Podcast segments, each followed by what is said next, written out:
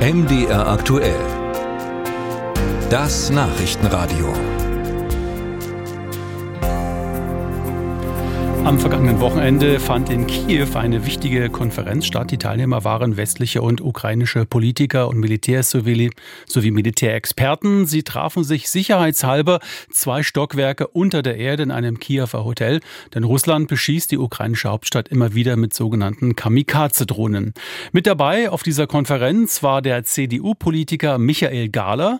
Der EU-Abgeordnete ist außenpolitische Sprecher der EVP-Fraktion und Berichterstatter Berichterstatter des EU-Parlaments zur Ukraine. Mit ihm bin ich telefonisch verbunden. Guten Tag. Guten Tag, hallo. Herr Gala, worum genau ging es bei dieser Konferenz in Kiew? Ja, es ging darum, wie wir zum einen die Ukraine weiter in diesem Krieg unterstützen können, aber zum anderen vor allen Dingen auch, äh, wie es nach dem Krieg weitergehen soll, also äh, Wiederaufbau, Vorbereitung EU-Integration oder auch NATO und alle diese Fragen, die jetzt natürlich auch schon eine Rolle spielen, aber andererseits dominiert natürlich die Lage im Krieg und die Waffenlieferungen. Das ist das, was auch insgesamt in der Öffentlichkeit ja am ehesten wahrgenommen wird. Gemessen an ukrainischen und auch westlichen Erwartungen ist die Gegenoffensive nur ein paar Kilometer vorangekommen. Wie beurteilen Sie die militärische Lage und wie sehen Sie die weiteren Erfolgsaussichten für die Ukraine?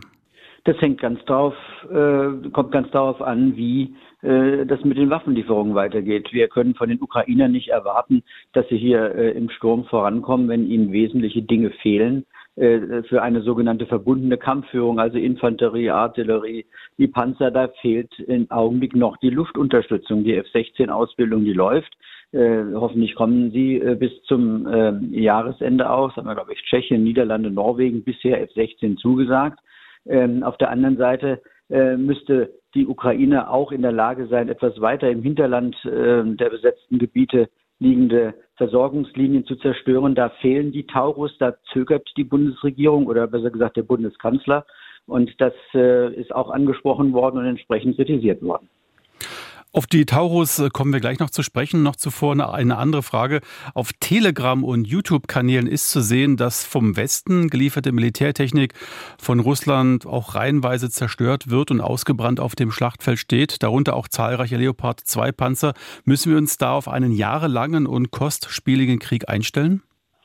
Ja, zunächst mal ist natürlich klar, dass im Krieg, äh, wenn äh, geschossen und gekämpft wird, dass dann auch Material zu Bruch geht. Äh, ich höre gerade was Leopard 2 betrifft, äh, dass man äh, wenigstens in unseren gepanzerten Fahrzeugen, dass die Soldaten eine Chance haben zum Überleben, was bei den russischen Panzern nicht der Fall ist.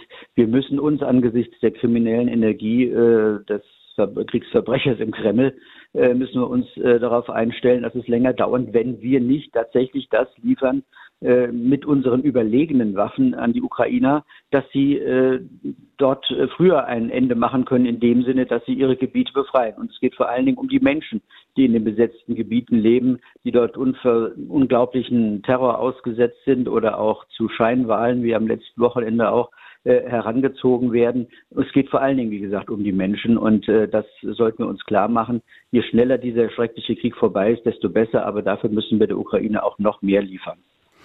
Hm, jetzt, wir hatten schon darüber geredet, über den deutschen Marschflugkörper Taurus, den die Bundesregierung ja an die Ukraine liefern soll. Wann das genau sein wird, steht ja noch nicht fest. Glauben Sie, dass Taurus den Krieg zugunsten der Ukraine drehen kann? Kein einzelnes Waffensystem kann den Krieg äh, zugunsten der Ukraine drehen, aber in der Gesamtsicht äh, ist das möglich. Äh, wie gesagt, die F-16 sind ja angekündigt und Taurus als eine äh, weitere Mittelstreckenrakete, die im Hinterland Versorgungslinien äh, oder auch Waffendepots zerstören kann, sind schon ganz wichtig. Ich fürchte, der Bundeskanzler in Person hat vor allen Dingen Angst, dass die äh, Ukrainer mit diesem Taurus äh, die Kertschbrücke, also zwischen der Krim, besetzten Krim und Russland knacken könnte und dass das vielleicht äh, für die Zukunft äh, dann äh, die deutsch-russischen Beziehungen äh, beeinträchtigen könnte. Ich halte solche äh, ich, andere andere Erklärungen habe ich eigentlich nicht, warum wir nicht liefern, äh, obwohl wir könnten. Und deswegen kritisiere ich das auch richtig äh, heftig äh, regelmäßig.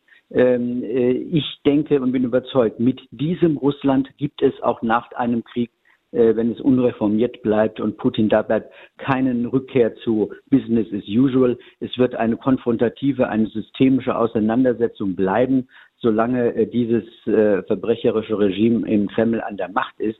Und deswegen sollten wir keine Angst davor haben, dass die Ukrainer äh, vielleicht die Kertschbrücke zerstören, aber wir sollten Angst davor haben, dass Putin weiter äh, vordringen könnte und äh, vielleicht sogar, wenn wir nicht genug liefern, sich Vorteile in diesem Krieg verschaffen kann.